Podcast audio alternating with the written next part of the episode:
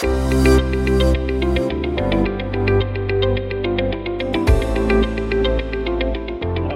buenos días a todos los que nos acompañan esta mañana. Mi nombre es Felipe Morales y seré eh, pues el moderador de esta mañana.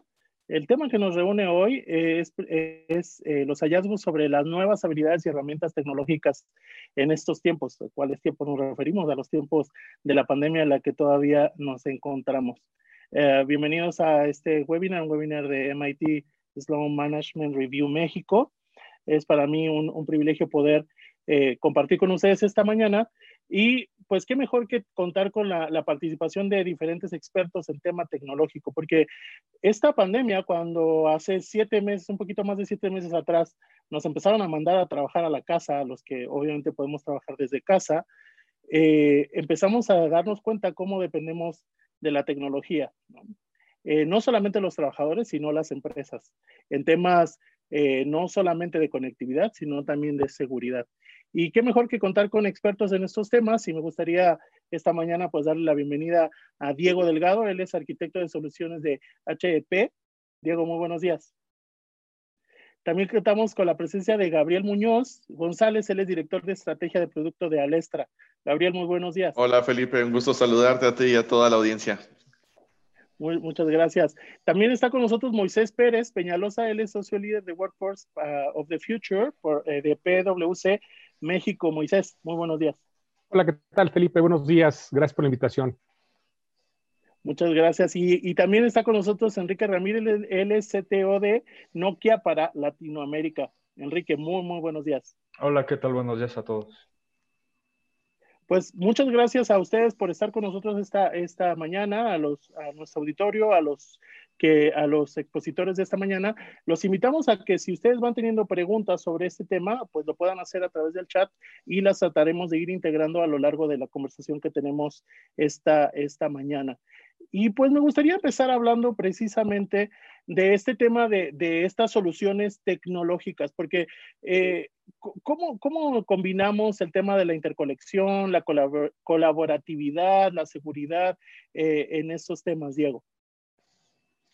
Eh, gracias, Felipe. Eh, bueno, es un tema bastante interesante. Como bien dices, ahora que a nosotros nos mandaron a trabajar a casa a los que podemos, como bien dices, no es algo para todos pues la necesidad de tener tecnologías que nos ayuden a mantenernos productivos ha crecido, ¿no? Eh, ese es un punto de vista. Muchos ya tenían laptops para su día a día y los que no costó mucho trabajo. No es solo el dispositivo desde el cual vas a trabajar, desde el cual te vas a conectar, va mucho más allá. Acceso a tus herramientas de correo, de colaboración, de compartición de archivos. No es lo mismo estar en la oficina y la presentación de la propuesta que tengo que darle a un cliente, pues te la paso en un USB porque es bastante pesado. Hemos tenido que encontrar nuevas formas de trabajar, nuevas formas de apoyar a la fuerza de trabajo. Incluso para las áreas de tecnología ha cambiado mucho ahora que, eh, que, mis compañeros de Alestra nos platiquen. También la necesidad de salirnos de un centro de datos tradicional en mis oficinas y llevarlo a un servicio de administrado donde yo ya no me tenga que preocupar de, por alimentación eléctrica, por enfriamiento. Todo esto ha cambiado y creo que muchas empresas se están dando cuenta de esto. Ahora, si me lo preguntas a mí como arquitecto de soluciones o como tecnólogo, si lo quieres llamar así, no es solo tecnología, es qué necesita mi usuario. No puedo aventar tecnología solamente eh, porque es algo que está de moda. Tengo que ver qué necesitan hacer, qué necesita mi usuario para ser productivo y con base en eso ver cuál es la solución correcta. La realidad es que, pues en nuestra experiencia en estos tiempos, hemos encontrado mucha demanda por soluciones de acceso remoto, pero más allá de una clásica VPN, más allá del clásico de me conecto a la red de la empresa, muchos están adoptando esquemas de escritorios virtuales, están adoptando esquemas en los que, si, es más, me voy a ir un paso atrás. Si yo tomo ese esquema tradicional donde la empresa me da mi laptop, y con esa laptop yo me conecto eh, a una VPN para estar dentro de la red de la empresa. De todas formas, tengo el problema del soporte. ¿Cómo soporto al usuario que esté en su casa? Si tiene un problema, tiene que ir a la oficina eh, para que me arreglen la laptop, para que instalen, para que reinstalen. Muchos están adoptando este otro esquema en el que el usuario desde cualquier dispositivo que tenga puede conectarse a ser productivo. Imagínate que por alguna razón tú en la empresa nunca tuviste una laptop, eh, tienes una PC en tu escritorio, que es algo que todavía vemos, ¿eh? más de lo que nos imaginamos, todavía se ve. Eh, y la empresa, yo he visto que algunas compañías están haciendo esto, le han dado a los usuarios un dinero, tal vez no demasiado, tal vez 500, 600 dólares y les dicen, con esto cómprate tu laptop y lo que necesites para trabajar en tu casa. Oye, pero ¿cuál compro? ¿Por qué la tengo que comprar? ¿Quién me la va a soportar? La realidad es que están buscando para que el empleado pueda ir a cualquier tienda de, de su preferencia o que la compre en línea, por supuesto, y que se conecte virtual a un escritorio que es equivalente a tener la desktop, pero en el centro de datos. Estás para todos los fines prácticos en la oficina. ¿Qué pasa con el soporte? Truena esa máquina, no importa, reinstálala. Pídela una a tu esposo, a tu esposa, a tu hijo. Y con eso no necesitas nada. Puedes conectarte, puedes ser productivo sin necesidad de ir más allá. Ahora, todo el subir archivos, bajarlos, todo esto se elimina porque todo está corriendo donde están corriendo las aplicaciones del negocio. Eh, cada vez lo estamos viendo más, la verdad es que todos los años se dice, este es el año del escritorio virtual y los que estamos en el medio no, no me dejarán mentir. Todos los años, todos los analistas dicen, este escritorio este año explota. Y no, no es cierto. Sí crece, pero crece un 3%, un 5%. Nosotros ya hemos visto crecimientos de 10, 12% en estos seis meses que llevamos. Ahora, hay que ver dónde lo monto. No es solo darte el acceso, no es solo entrar a tu escritorio, cómo lo protejo. ¿Cómo le hago para que si hay alguna falla lo pueda hacer? Antes si había alguna falla era bien fácil mandar a alguien, iba a ver que el servidor estuviera encendido y listo, ¿no? Entonces tenemos que buscar esquemas más inteligentes y sobre todo esquemas de consumo como servicio. Muchas empresas dicen, no voy a hacer una inversión de varios cientos de miles de pesos eh, por algo que no sé si va a durar seis meses o un año más o no sé si toda mi fuerza de trabajo se vaya a mantener remota o poco a poco vaya a traer a la mitad a la, oficina y la mitad se queda afuera. Entonces, también tenemos que pensar no solo el qué, sino el cómo lo voy a implementar. Eh, nosotros en Hewlett Packard Enterprise tenemos varios años trabajando en modelos de consumo donde de, como servicio, donde le podemos decir a nuestros clientes, ¿sabes qué? Yo te voy a cobrar 300 usuarios, o sea, yo te pongo el equipo para 500, pero te cobro 300 y solamente 300. Conforme vayas habilitando nuevos usuarios, ese mes te va a llegar la factura por el usuario adicional. Ya no va a ser de 300, ya va a ser de 320, de 350, de 380. y podemos hacer estos esquemas como de nube pública, pero en infraestructura privada. Hay clientes que prefieren esto por el control, por la flexibilidad. No es un servicio que contrato de un punto o de un modo y listo. Ahora, hemos buscado alianzas tecnológicas a lo largo de los años y una que tenemos desde hace mucho tiempo es precisamente Alestra, eh, donde podemos complementar estas ofertas y también estamos viendo mucho interés, donde sí ofrecemos estos modelos como servicio, pero los fortalecemos con la gestión que hace Alestra ya de los componentes tecnológicos, donde a través de nuestro socio podemos dar ya esquemas bien interesantes, donde si hay algún, algún tema, vamos, de nuevo, oye, no puedo entrar. Alestra tiene especialistas que se van a encargar de que eso esté arriba.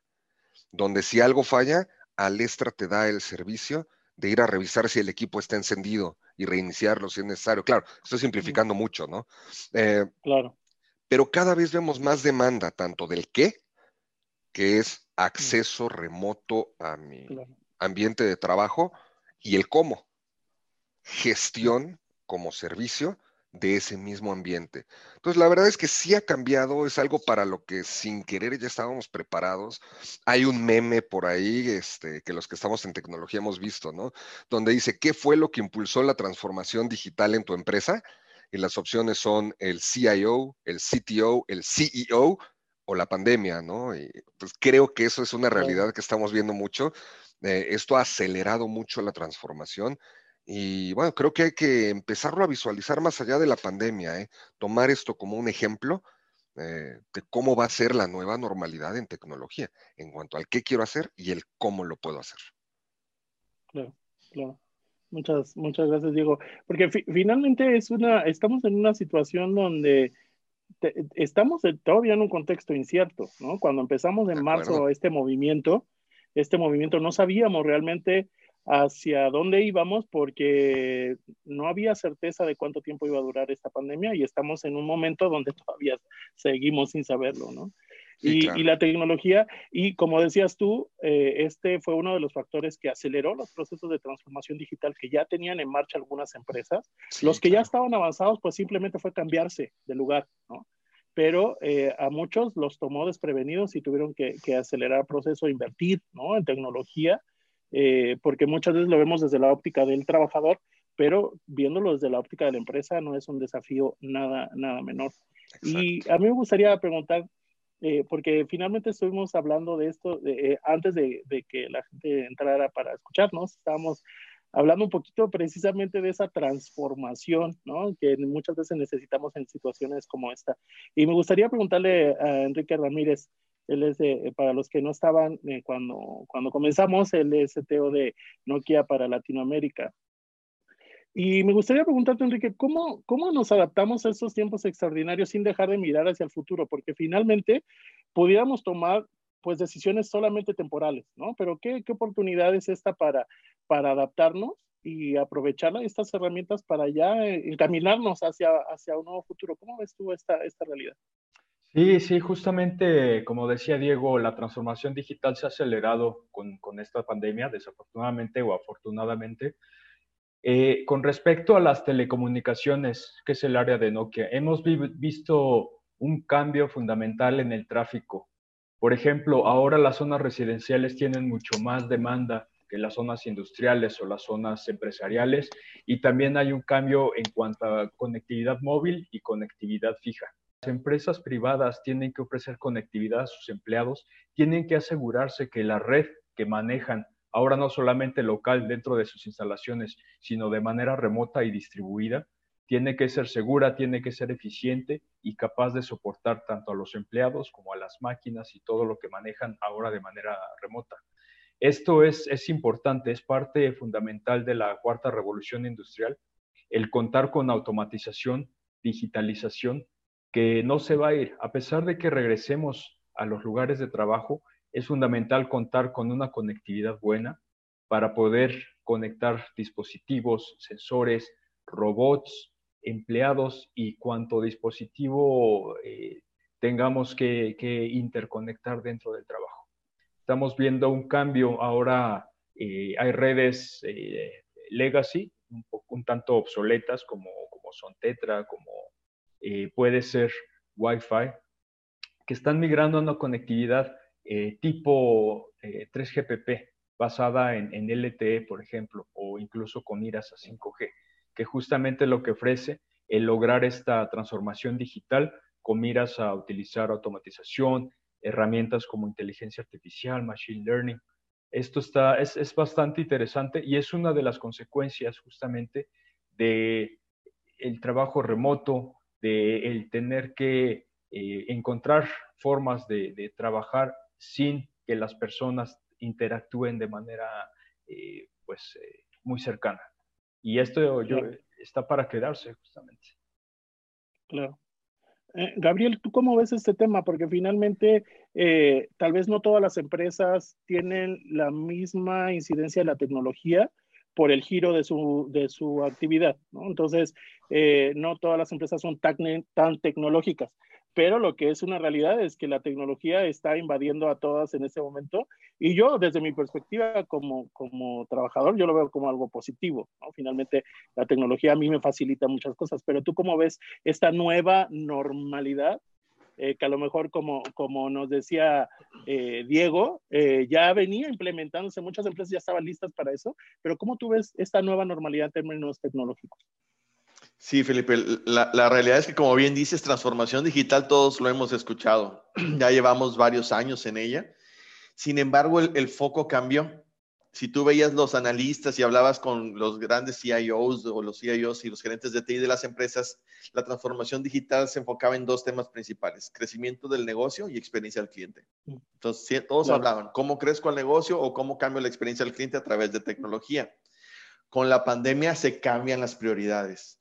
Hoy día es productividad de los colaboradores, eficiencia en términos de cómo reduzco costos y gastos debido al impacto económico que está generando de manera generalizada en las distintas industrias, el impacto de la pandemia, y mantienen la experiencia al cliente. ¿Por qué? Porque tienen que mantener ese contacto en este, en este, como se le llama, VUCA world, ¿no? De, de uncertainty, volatile, todo esto. Entonces necesitan mantener la cercanía con el cliente. Entonces, si te fijas, este, y ahorita bien lo comentábamos, o sea, tienen que, los cambios de transformación digital tienes que empezarlos hacia futuro, pero pensando en el presente.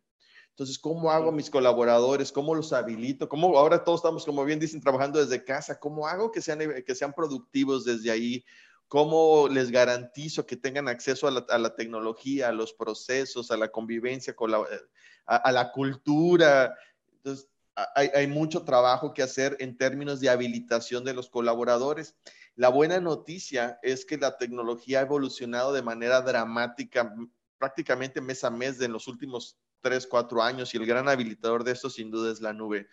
La nube te habilita inteligencia artificial, te habilita IoT, te habilita Big Data, te habilita Analytics, te habilita colaboración, te habilita, prácticamente se ha convertido en el gran habilitador lo cual permitió que la mayoría pudiéramos transicionar muy rápido a este mundo virtual para que, como estamos ahorita, a través de una herramienta de colaboración, podamos platicar, podamos seguir trabajando, podamos acceder a recursos a través de la nube y están las empresas reenfocando precisamente cómo maximizar el uso de la nube, manteniendo también los recursos que son de mucho valor para ellos en sitio, como puede ser su sistema de finanzas, su sistema de manufactura, aprovechando que viene la obsolescencia y entrando a los, nuevos esquemas, como el que platicaba Diego, donde tú puedes poner implementar una tecnología en la cual consumas en base a, en base a uso, aunque sea en, sitio, y la combinas en modelos híbridos con la nube. Entonces, creo que estamos viviendo una época muy acelerada de transformación digital, como bien dicen, no, desafortunadamente no fue el CIO ni el CEO, fue, fue el virus, pero nos ha acelerado todos a adoptar tecnología en los distintos rubros, pero sí seguramente todos los que nos están escuchando en la sesión, ellos en su mente traen cómo aprovecho la transformación digital para hacer más productivo a mis, a mis colaboradores, para poder estar cerca de mis clientes y poder reducir costos.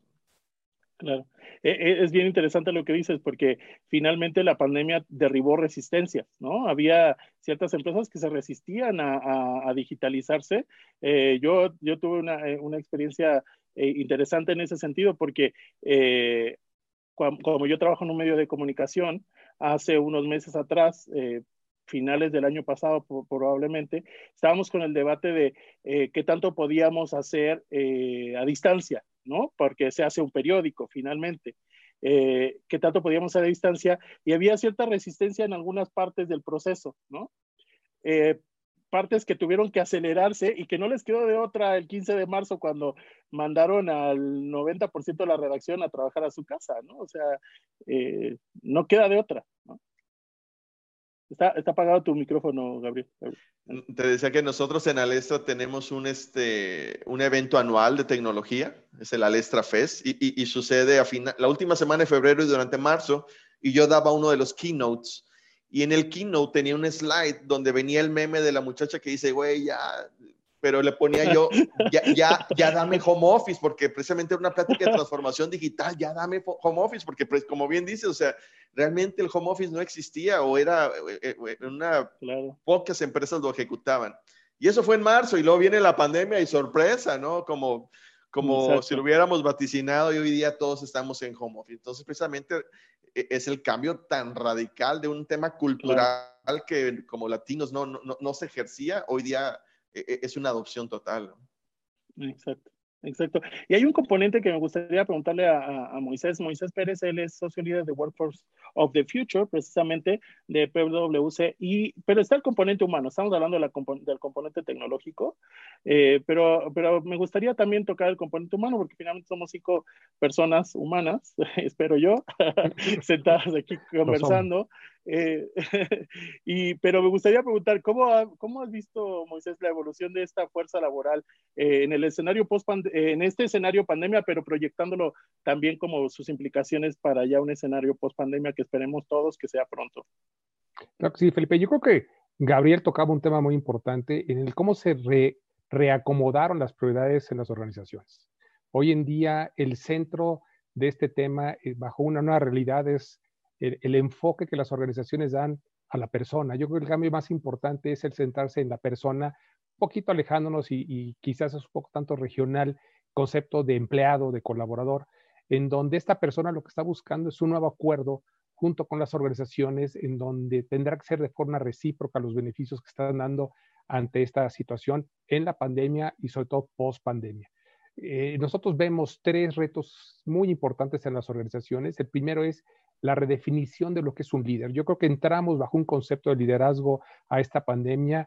Sin lugar a duda, hoy tenemos otro y sin duda a duda tenemos uno después de la pandemia, en donde las organizaciones y lo que quieren es mantener ese desarrollo de sus futuros líderes, forzosamente tendrán que destinar más activos, más recursos para, para dar elementos a los líderes de primer nivel, a algunos de los emergentes, incluso a, líderes potenciales ocultos dentro de las organizaciones que han florecido en esta pandemia, en donde sin lugar a duda también tendrán que empezar a cuestionar qué premiar más en el liderazgo. Aquellos líderes con un interés de aprendizaje o aquellos líderes que han mantenido esquemas de conocimiento tradicional. Yo creo que es uno de los grandes paradigmas que las organizaciones van a tener que cambiar, el viejo conocimiento versus el interés en aprender que hoy en día lo estamos haciendo de manera cotidiana. Otro tema importantísimo en las organizaciones que vemos en relación al factor humano, el uso de datos. El uso de datos imparciales, objetivos, estandarizados, actualizados, que permitan a las organizaciones tomar decisiones. Yo creo que muchos de los temas que se sufrieron a nivel nacional fue la falta de información, desde información tan básica de los integrantes familiares de nuestros colaboradores, la estructura eh, física de los lugares de trabajo. O sea, a nosotros nos llamó mucho la atención algunas peticiones que hemos escuchado en donde la gente lo que pedía era su silla de trabajo, porque se tiene un desconocimiento real por falta de información y se asumen muchas veces realidades que no son generalizadas, en donde lo que se está buscando ahora a través de los datos es poder anticipar de manera eh, oportuna decisiones que permitan, por un lado, la disminución de la rotación. Yo creo que los líderes hoy en día o los nuevos líderes que están gestionando requieren de esa información para minimizar rotación y también de alguna otra forma controlar desgastes tanto personales como organizacionales que derivan en situaciones complejas producto de esta nueva realidad que de manera acelerada, como hoy se dijo con nuestro amigo el COVID, que fue el que de alguna otra forma, incluso organizaciones que eran resistentes, porque lo veíamos, mucho por esquemas tradicionales de operación y de liderazgo en el país al tema del home office. Había muchas empresas renuentes todavía eso y sin mayor opción tuvieron que caer muchas de, de las mismas en esquemas de home office. Por otro lado, también, y lo hemos visto muy claro en PwC, nosotros adoptamos esta política hace ya varios años, la asignación de mentores. Yo creo que hoy en día eh, es muy importante la, forma de guiar al talento en circunstancias totalmente complejas y totalmente desconocidas para muchos, para muchos de ellos. ¿Y por qué es importante esto? Porque estoy seguro que desde la óptica de capital humano, hoy en día el efecto de las emociones en la fuerza laboral van a guiar muchos de los cambios que vamos a estar viviendo la parte estructural tradicional de cómo gestar el negocio, y bien lo decía Gabriel, la parte de experiencia al cliente, que siempre estará ahí, la parte de productividad que también estará, pero hoy en día uno de los grandes retos es esa mentoría eh, al lado de nuevas formas de evaluación del desempeño de los colaboradores. Una de las grandes dudas que pudimos apreciar en el mercado fue esa expectativa de, bueno, ¿y ahora cómo van a medir mi trabajo? Sobre todo a los ojos de una resistencia eh, estructural todavía eh, regional y no solo es de México en cuanto al desempeño laboral en circunstancias totalmente novedosas tanto para la fuerza laboral, pero también para los evaluadores. Entramos en un concepto en donde ahora cuando bien, y lo decía Diego, y te paso la presentación en un USB y se gestionaba de alguna otra forma hace apenas seis meses de esto. La forma de trabajar. Hoy en día, ¿cómo le vas a hacer en donde también una realidad y puede ser un tema generacional? Una buena parte de la, de la fuerza laboral no era tecnológicamente apto. O sea, la parte de los millennials, nosotros tenemos un concepto de Digital Accelerators que son gente de, la, de PwC de 25, 26 años nativos a la tecnología, en donde ellos eran los grandes champs impulsores del cambio. Y era fácil, me pongo mi ejemplo, tenía alguna complejidad para descargar una aplicación, ahorita me ayudaron para poner el fondo virtual de esta presentación, iba por mi champ y me ayudaba. Hoy en día, ¿dónde está?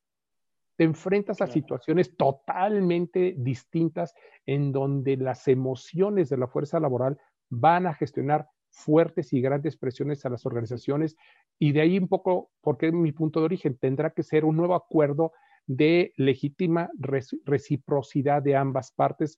Así es un poco como vemos el gran impacto en la fuerza laboral, Felipe.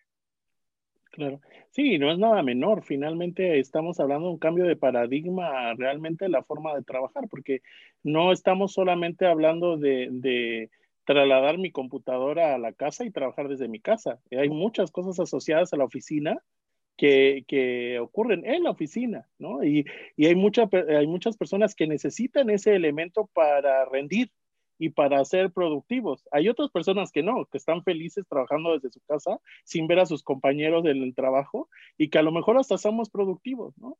Pero empiezan otros elementos, porque finalmente en marzo, abril, cuando todavía no sabíamos qué íbamos a hacer, ¿no? ¿Qué iba a pasar? Estábamos en un contexto donde probablemente eh, estábamos saturados, ¿no? De tareas, se hablaba mucho de gente que no tenía descanso, bueno, hasta el día de hoy, ¿no? Que ha costado hacer la transición, pero ya estamos siete meses después, donde lo ideal es que todas las organizaciones, lo ideal es que haya logrado esa transición, ya donde un esquema virtual me gustaba lo que decía Gabriel sobre el tema de la nube, porque la nube es como la, especie de la nueva oficina, ¿no? Porque ahí es donde convergen todas las cosas en, la actualidad, esa es la, esa es la, realidad, ¿no?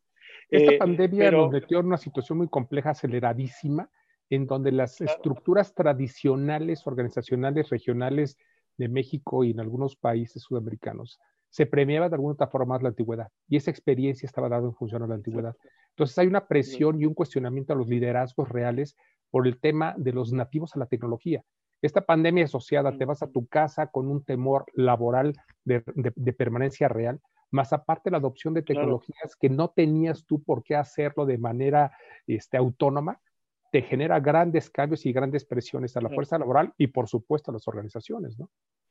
Y, y, un tema también de personalidad, ¿no? Porque no solamente es un asunto generacional, también es un asunto de personalidad, ¿no? Donde al final el trabajador, eh, y ahí es parte de la nueva función que decías tú sobre el tema del liderazgo, ¿no? Es eh, eh, ver cómo funciona cada integrante de mi equipo en el nuevo contexto en el que estamos y tratar de ayudarlo para que tenga un mejor desempeño, porque al final lo que nos interesa es que el negocio siga funcionando, ¿no? Es a lo que me refería con las emociones, ¿no? Que van a estar presentes.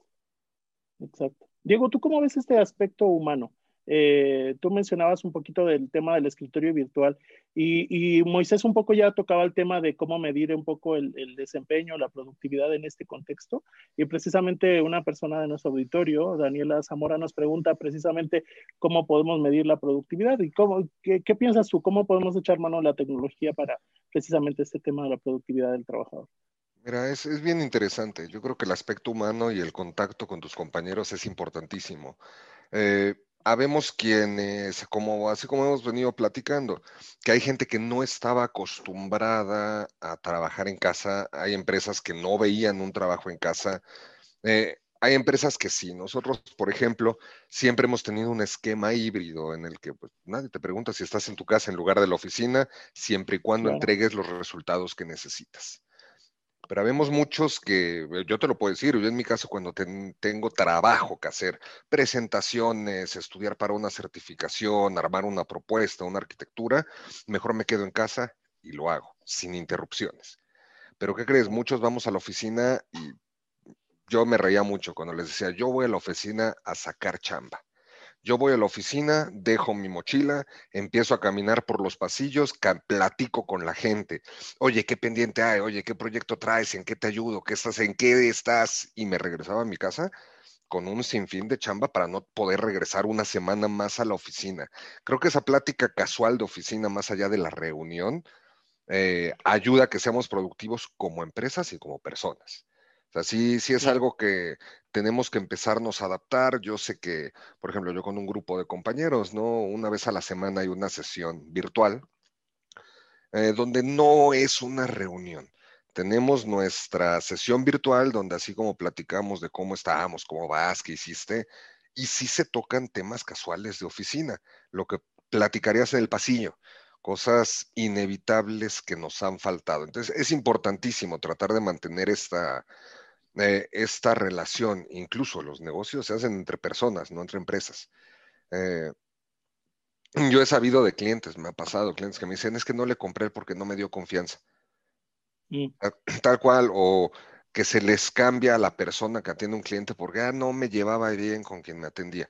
Entonces, sí es importante. Ahora, Medir la productividad, yo he escuchado de todo. ¿eh? Hacer uso de herramientas tecnológicas es donde tenemos que ver qué defines tú como productividad.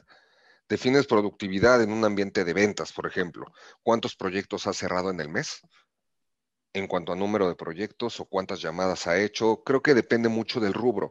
Hoy hay muchas herramientas, hay CRMs donde un vendedor, donde un agente de call center eh, donde tú puedes ir poniendo tus actividades. Tuve un webinar con Alestra, perfecto, lo pones. Este, tuve una llamada con cliente para discutir un proyecto, lo pones. Eh, ya vamos a pasos más allá. Gabriel mencionaba que estamos en la época de la información, mencionaba que estamos en la época del big data, eh, estamos en la época de, las, de los analíticos de datos. Entonces, hay herramientas para hacerlo, pero también necesitan que nosotros como personas tengamos una disciplina de alimentar estos sistemas. Eh, eso si queremos llegar al punto de oye, ahora que Enrique estuvo en su casa, ¿cuántas llamadas hizo? ¿Cuántas tomó? ¿Con cuántos clientes habló? Eh, depende también mucho del micromanagement que se pueda dar. Herramientas las hay.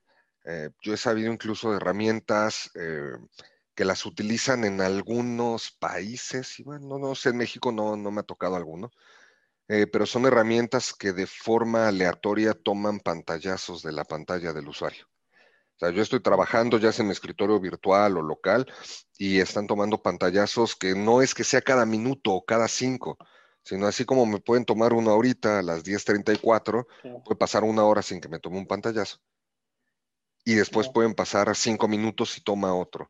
Eh, creo que depende mucho del estilo de management de la empresa. Para ti, ¿qué es productividad? Que esté sentado frente a la computadora, que esté haciendo llamadas, que esté trayendo resultados de ventas, eh, y ahí es donde tenemos que empezar a definir los KPIs, ¿no? Cómo mido a mi empleado y cómo veo quién es productivo o no. Pero herramientas hay muchas, ¿eh? Te digo, desde el control de pantallazos, desde el control de estar monitoreando qué aplicativos se abren, qué páginas de internet están abiertas y cuáles no, hasta pues la confianza y en las revisiones que tengas semanalmente. Eh, yo te lo puedo decir, yo tengo años trabajando en esquemas de confianza, en esquemas donde pues al final de mes se va a ver, oye, hay pipeline de proyectos para, para traer este trimestre, estás trabajando.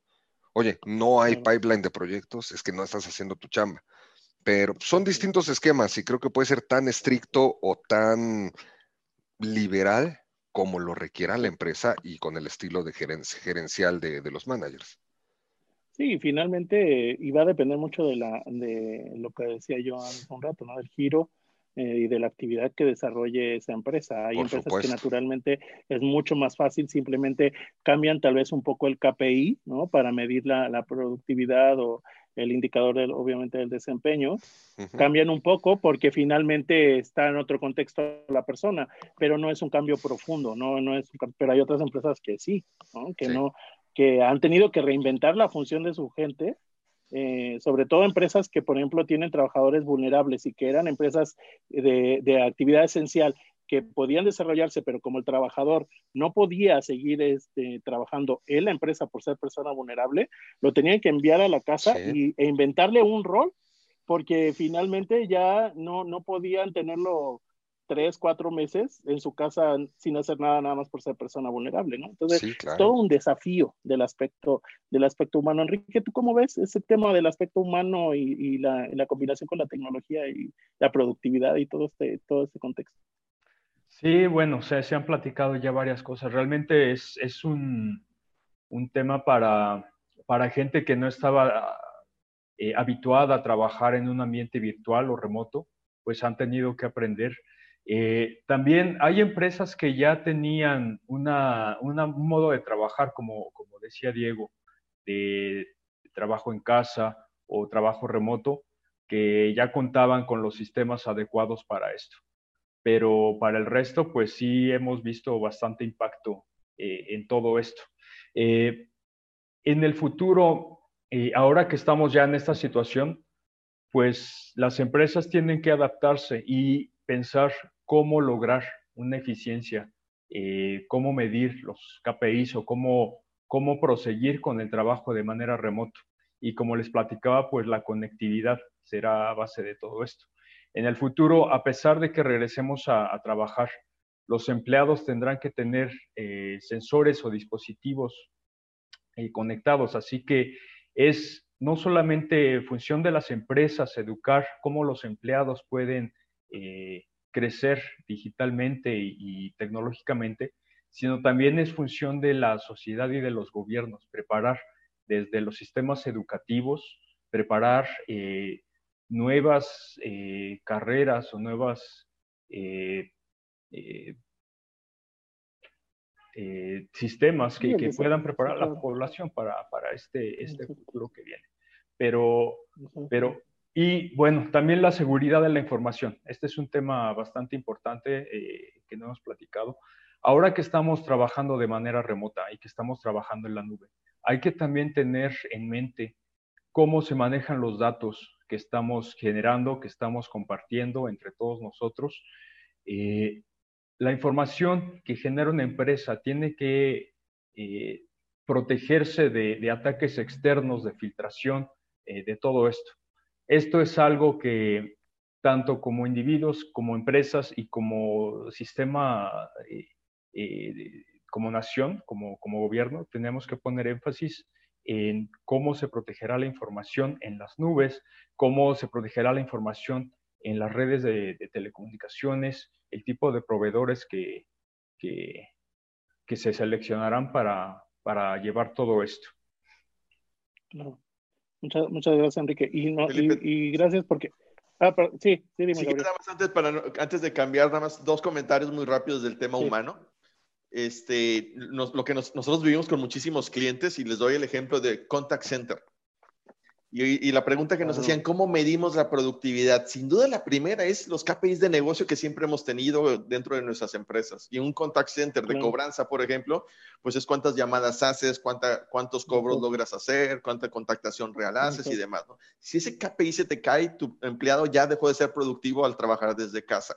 Entonces, ¿cómo la tecnología los ayudó? Inmediatamente los movimos a un contact center en la nube y les pusimos dispositivos para que el contact center pudiera acceder a la red de telefonía local para que pudieran seguir haciendo las llamadas de cobranza. Entonces, el KPI se trabajó de manera muy acelerada a través de la tecnología para llevarlo a como estaba antes que trabajaban dentro de la oficina. Entonces, ese es un ejemplo, pero a final de cuentas, la, manera en cómo vas a medir son los KPIs de propios del negocio.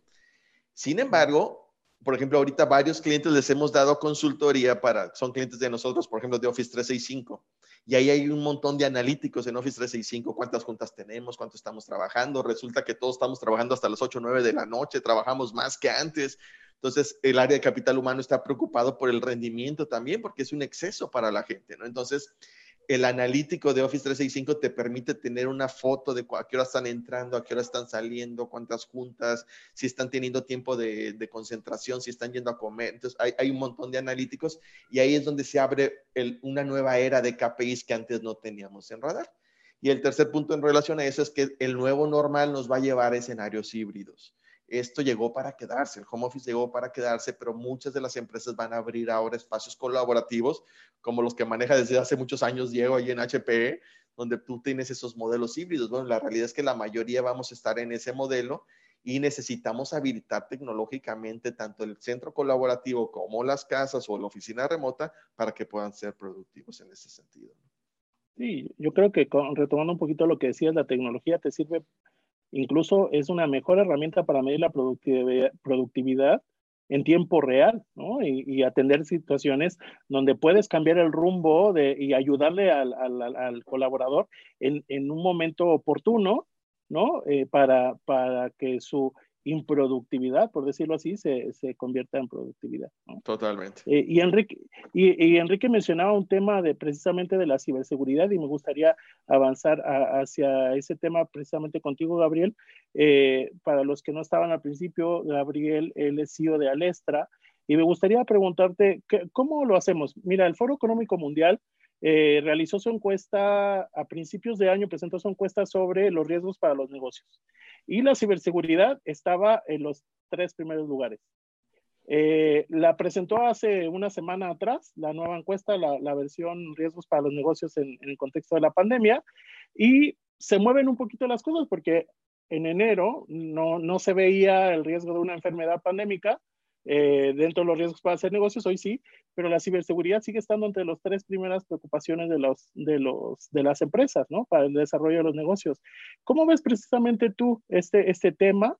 Eh, ¿Cómo la tecnología también nos puede ayudar para, eh, o qué herramientas tenemos para el control de la, la ciberseguridad y la solidez de las organizaciones? Sí, mira, Felipe, y la verdad es que es un tema súper importante. Nosotros vemos dos puntos en el tiempo, 2017 y 2020 como mexicanos, como la cultura latinoamericana, nosotros decimos, ah, a mí no me va a pasar. Ah, no, la verdad es que eso nada más pasa en los, allá en Estados Unidos o en Europa o en China. Y esa es una cultura, ¿no? El 2017 México recibe los primeros ataques de ransomware, Petia y WannaCry. Y los recibe de manera masiva. Todos tuvimos algún amigo, el amigo del amigo, que su empresa quedó congelada por, por, por ataques de ransomware en PCs y en servidores ahí empezó una conciencia en México, pero dramática, del 2016 para atrás, al 2017 en adelante, un cambio dramático en, términos de adopción de ciberseguridad. Entonces eso fue muy bueno porque realmente empezamos a adoptar una cultura. Sin embargo, la cultura era de adopción de ciberseguridad para proteger el perímetro de la empresa. Entonces yo decía, oye, yo tengo mi red local, le pongo un perímetro y, cuido hacia el Internet, ¿no? Y así fuimos, lo cual era bueno porque antes no había nada, ¿verdad? Entonces creo que fue un muy buen avance, un muy buen progreso. 2020 llega la pandemia y suceden dos cosas bien, bien importantes. La primera, los, los, los hackers, los atacantes de, en términos de ciberataques, detectan, y, y siempre ha sido así, que la persona, el empleado es la persona más vulnerable dentro de una empresa.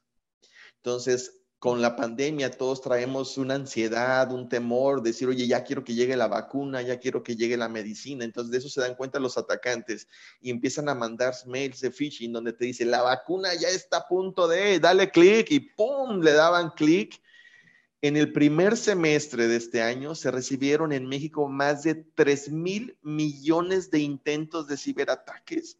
Una verdadera locura, creció eh, de manera exponencial el volumen de ataques, porque realmente todas las empresas estaban siendo vulnerables. ¿Por qué? Porque el factor humano era el punto más, el eslabón más débil y que además estaba trabajando de manera remota. Segundo punto, el famoso perímetro, al salirnos todos de la oficina, se rompe. Ya no existe el perímetro. Entonces, toda la estrategia de ciberseguridad de las empresas quedó en nada, porque realmente lo que habían avanzado hoy día ya no sirve. Y ahorita tú lo comentabas, o sea, realmente el nuevo perímetro se llama nube. La nube se convierte en el nuevo perímetro porque realmente nuestra operación en nuestras oficinas es ubicua.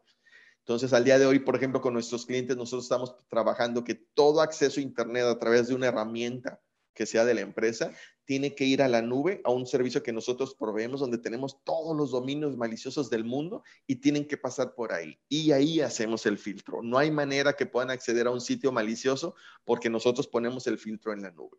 Y un concepto que, que se desconocía es que antes se creía que la nube era para proteger lo que tuvieras en la nube.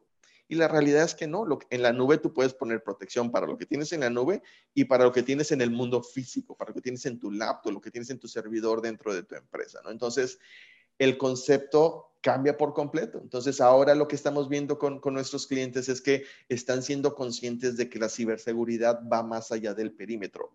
La ciberseguridad es en el endpoint, dispositivo final. Obviamente, cuidar el perímetro, el nuevo perímetro que es la nube, proteger lo que tienes en la nube, proteger identidad, proteger data center. Entonces, hay alrededor de 8 o 10 dominios de ciberseguridad que dependiendo del tamaño de la empresa y las prioridades que, tengan y, y, cómo es su operación, podemos trabajar en un roadmap de adopción de ciberseguridad para garantizar la, la seguridad de la información, porque realmente estamos viviendo épocas terribles en términos de volumen de ciberataques y la buena noticia es que ya llevamos tres años con una conciencia cultural distinta si no hubiera sucedido lo del 2017, hoy día estuviéramos viviendo un verdadero desastre económico por, por paros completos de las empresas en las N industrias que se manejan en México. Entonces, afortunadamente traíamos esa conciencia, eso ha ayudado a que no sea tan dramático el, impacto, pero el riesgo es enorme. ¿no? Entonces, sí lo que vemos es que todas las empresas al día de hoy, o la mayoría, se están cuestionando su estrategia y están viendo cómo adoptar nuevas medidas, ¿no? Y donde el EDR o el dispositivo final se convierte en la prioridad número uno. Claro. Eh, y, finalmente es, eh, sacamos la oficina de la oficina, ¿no? Y eso tiene un montón de implicaciones, ¿no? Totalmente, totalmente. O sea, realmente tienes que protegerlo donde esté, donde esté tu activo de información. Y hoy día el activo de información pues está en nuestras computadoras, en donde, en, donde esté. Y tienes que proteger los grandes servidores y tienes que proteger las aplicaciones que tienes en la nube. Entonces se convierte en, en un ecosistema, una arquitectura mucho más compleja que sí requiere un foco eh, eh, en términos de inversión. Lo que nosotros vemos es que los gerentes de sistemas, por ejemplo, de una empresa mediana, que al, día de hoy no tenían un rol de ciberseguridad, hoy día ya lo están empezando a implementar como sí lo tenían los grandes corporativos. Claro. Eh, Gabriel, ¿y qué factor juega ahí el, entrenamiento y el desarrollo de estas habilidades en el, en el personal? Porque finalmente, como decías tú, el trabajador se vuelve, el eslabón más débil es el trabajador. ¿Y qué tan importante se vuelve ese tema de capacitación en temas digitales? No hay tecnología que se dé abasto si no creas una cultura de ciberseguridad. Nosotros en Alestra tenemos un área dedicada a crear cultura de ciberseguridad. Recibimos correos prácticamente todos los días, videos, este, N, N, formas de poder apoyar al colaborador para que sea sensible. Nos capacitan cómo detectar cuando es un correo de phishing y cuando no lo es, porque eh, al día de hoy cada vez es más sofisticado. Hace tres semanas me llegó un correo de mi propia cuenta. Y, wow, ¿cómo puede ser? ¿Cómo lo hicieron? O sea, lo bueno es que tenemos todo un protocolo. Le envié el correo al área de seguridad de información, inmediatamente me retroalimentaron, ¿sabes qué? Eh, eh, si es un, es un, es un caso de phishing muy, muy elaborado, ya estamos tomando las medidas para poder proteger ese no. Entonces, los, los, atacantes todo el tiempo están evolucionando, entonces si no capacitas a tu personal, el riesgo es alto. Entonces tienes que combinar siempre tecnología, con capacitación y cultura en términos de ciberseguridad. Claro, sí, porque como decías tú, no es lo mismo el contexto cuando la pandemia, o sea, cuando estábamos en la oficina y el cerco de seguridad era alrededor prácticamente del edificio, aunque no es físicamente, ¿verdad? Pero, pero el cerco de seguridad es, eh, alrededor del entorno en el que estamos, ya cuando el entorno se separa, ¿no? Y, y las personas tienen tantas funciones y tanto, porque la realidad es que el intercambio con la tecnología es todo el día, ¿no? Es todo el día, es todo el día y, en distintos entornos. Entonces tienes que cuidar los distintos entornos en el cual opera tu empresa, desde los ambientes virtuales, los espacios colaborativos, donde el Wi-Fi, por ejemplo, trabajamos mucho con, con, Diego y HP en términos de las redes Wi-Fi, con seguridad, con analíticos para, para que desde ahí proveas la productividad y embebas la seguridad. Entonces tienes que ver todos los entornos en los cuales se desenvuelven los colaboradores. Claro. No, y las mismas herramientas, por ejemplo, el mismo Zoom que estamos usando hoy para transmitir, ¿no? Se ha ido teniendo que, mejorar en contextos de seguridad, porque fue muy criticado en un principio por el tema de la seguridad, eh, y estos espacios de reunión virtual también tienen que ser sumamente seguros para todos. Sin duda, o sea, todos, lo personal, yo tengo reuniones con el director general de la compañía y se tocan temas que no deben de ser públicos, ¿no? Entonces, en el momento en que se te metan y te estén grabando, es algo, es una fuga de información muy delicada, ¿no? Y más si eres una empresa que cotiza en bolsa, ¿no? Claro. No, y finalmente la tecnología nos trae, nos trae muchos desafíos. Y me gustaría empezar, ya, ya nos estamos acercando al final, pero me gustaría abrir una última ronda para que los cuatro nos puedan exponer eh, a manera de cierre. Eh, ¿qué, ¿Cuáles creen que son los desafíos que nos deja esta, esta pandemia en el tema tecnológico, el tema humano? Mencionaba Enrique, un tema que a mí me gusta mucho, el tema de, del desarrollo de competencias enfocadas a la cuarta transformación industrial, ¿no? a la cuarta, perdón, cuarta revolución industrial. Eh, me, falló el branding ahí, a la cuarta revolución industrial. Eh, finalmente estamos hablando de carreras que todavía no existen, ¿no? Hay un montón de temas tecnológicos que hay que desarrollar, como decía Enrique, desde los niños, ¿no? Desde el sistema educativo como tal, porque una cosa es eh, saber usar un celular para los niños y la otra cosa es tener habilidades tecnológicas enfocadas a esas profesiones del futuro del trabajo, ¿no? Pero todo ese tema tecnológico, la pandemia, el aspecto humano, me gustaría, eh, pues, eh, a manera de decir que nos cuenten cuáles son los desafíos que ven y empiezo, empiezo contigo, Moisés. Claro, gracias, Felipe. Yo creo que estamos frente a una situación de cambio que ya no es constante, es permanente. Eh, hace un par de semanas le preguntaron una encuesta regional a los de 400 directores de recursos humanos donde les preguntaban qué, están esperando que la fuerza laboral les demande y la verdad los resultados son totalmente distintos a los que hubieran dado como respuesta en enero. En primer lugar, asistencia psicológica. Segundo lugar, administración de su tiempo libre. Gabriel comentaba un tema del control de los horarios en exceso y evitar el burnout en la fuerza laboral. El tercero, que antes muchas veces en los primeros lugares, era telemedicina. Y un cuarto que sorprende es la asistencia en la administración de finanzas personales. Yo creo que estas cuatro, estas cuatro respuestas, tres no estarían en el scope normal, salvo la parte telemédica que siempre está, pero lo que vamos a ver son nuevos requerimientos y, y comentando y armando la parte tecnológica, vamos a tener como organizaciones que empezar a interactuar con terceros que nunca habíamos tenido contacto ni siquiera teníamos en el scope y vamos a tener que garantizar también la seguridad que van a generar por el tema de ciberataques a mi, a mi organización. O sea, voy a tener que buscar nuevos proveedores que nunca había pensado que eventualmente los podría tener. Entonces ahora me tengo que ir a, gestionar y a, y a, certificarnos de alguna forma que no voy a ser, no van a ser un medio de ataque. Y esto, como decía, es permanente si hacemos esta encuesta en seis meses más, de seguro va a haber temas novedosos, porque como lo comenté en algún momento, las emociones de la fuerza laboral van a ser situacionales. Esperemos que esta, pandemia tenga un final pronto, pero de no ser así, va a estar gestionando eh, ambientes, emociones, situaciones y temores también que la fuerza laboral va a demostrar y que las organizaciones solamente a través de la tecnología van a poder dar una solución inmediata de alguna forma, ¿no? Exacto. Exacto. Diego, ¿tú cómo ves? ¿Qué, desafíos crees que nos deja esta, todo este contexto? Mira, fíjate que es interesante. Eh, aún siendo del área de tecnología, yo creo que los retos más fuertes son los humanos. el acostumbrarnos a cómo estamos trabajando hoy. Este tema de los horarios laborales creo que se requiere una disciplina que no habíamos tenido antes. Eh, platicamos el tema de home office sin entrar a fondo en eso, pero yo siempre lo he visto. Trabajar en casa requiere una disciplina eh, muy estricta, desde a qué hora empiezo, a qué hora acabo, a qué hora me tomo un break, hasta el break de ir a la tienda a comprar un refresco, eh, porque es muy fácil distraerse en otros temas, pero también es muy fácil eh, trabajar hasta las 9, 10 de la noche cuando no lo hacías antes. si necesitamos acostumbrarnos a trabajar, creo que las organizaciones necesitan dar seguimiento a cómo están trabajando y cómo se están sintiendo los, eh, la fuerza de trabajo, eh, capacitarnos con mejores prácticas que apenas están desarrollando, ¿no?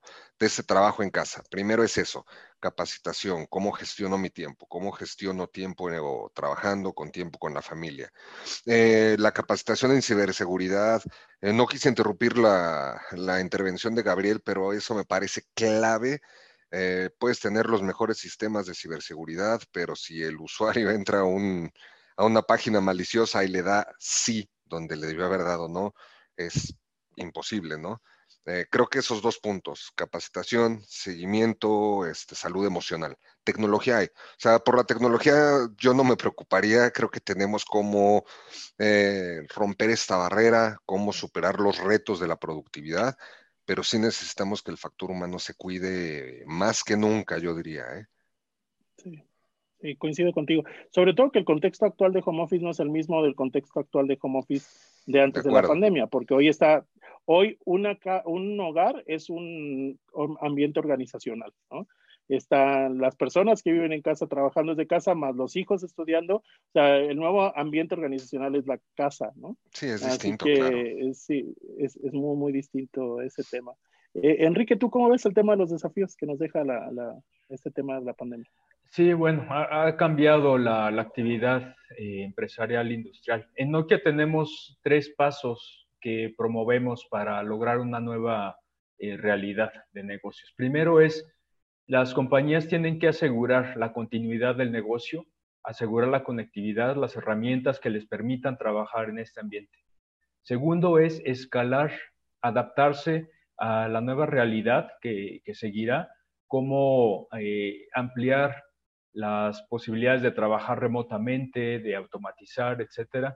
Y tercero es evolucionar los modelos de negocios hacia la conectividad remota, hacia nuevas herramientas en la nube, de conectividad, eh, de telecomunicaciones eficiente, con seguridad y todo esto. Así que estos tres pasos eh, ya los teníamos desde antes, pero ahora se están acelerando y bueno, con miras a la automatización, digitalización y la cuarta revolución industrial o industria 4.0, eh, pues son los, los que tenemos que, que seguir. Exacto, exacto. Desafío nada menor, ¿eh? No, desafío. Nada más. Gabriel, Gabriel, ¿tú qué, qué, nos dejarías como conclusión? Fíjate que nosotros el desafío lo vemos como una gran oportunidad y así lo hemos estado trabajando con nuestros clientes. Vivimos una época padrísima de tecnología y vemos ejemplos donde históricamente procesos súper repetitivos y manuales, hoy día estamos trabajando con nuestros clientes haciendo RPA, Robot Process Automation, aprovechando la pandemia para decir, oye, pues automatízalo, ya no requieres una persona estando ahí tecleando y tecleando, entonces empiezas a digitalizar procesos. Tenemos clientes en centros de distribución con procesos muy manuales donde estamos metiendo Internet de las cosas. Ahorita hablaban de telemedicina que históricamente se veía con herramientas de colaboración, hoy día estamos trabajando con clientes, sí con herramientas de colaboración, pero metiendo inteligencia artificial. Entonces, la, gama tecnológica está padrísima para poder apoyar precisamente esta gran transición que están sufriendo los negocios en México y este, la realidad es que se, están generando casos de usos espectaculares que pueden ayudar precisamente a la productividad. Y hablábamos del corto plazo, ¿verdad? Productividad, eficiencia, experiencia del cliente, pero puedes ir sembrando de cara al futuro, ya que pasemos la pandemia, lo que hagas hoy te va a ayudar al crecimiento del negocio. Y es lo que estamos trabajando en Alestra con nuestros clientes. Muchas gracias, Gabriel. Como decía Diego, pues las soluciones tecnológicas ahí están y ese no va a ser el problema.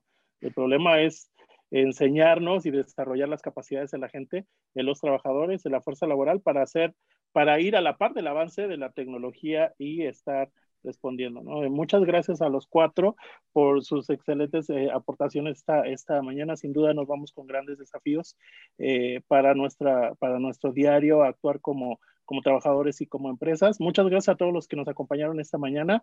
Como siempre les digo al terminar eh, cada uno de los webinars, siga cuidándose esta pandemia todavía no ha terminado. Eh, lávese las manos seguido, use mascarilla y úsela correctamente eh, cada vez que se fuera. Y si puede salir, y si puede evitar salir, no salga, porque la medida de la que nos cuidamos nosotros, nos cuidamos todos. Así que, pues muchas gracias a los cuatro. Les, eh, deseo un muy buen día a todos y estén pendientes para nuestros siguientes webinars en nuestras redes sociales. Muchas gracias. Buenos días. Gracias. Gracias. Gracias. Buen día a todos. Saludos.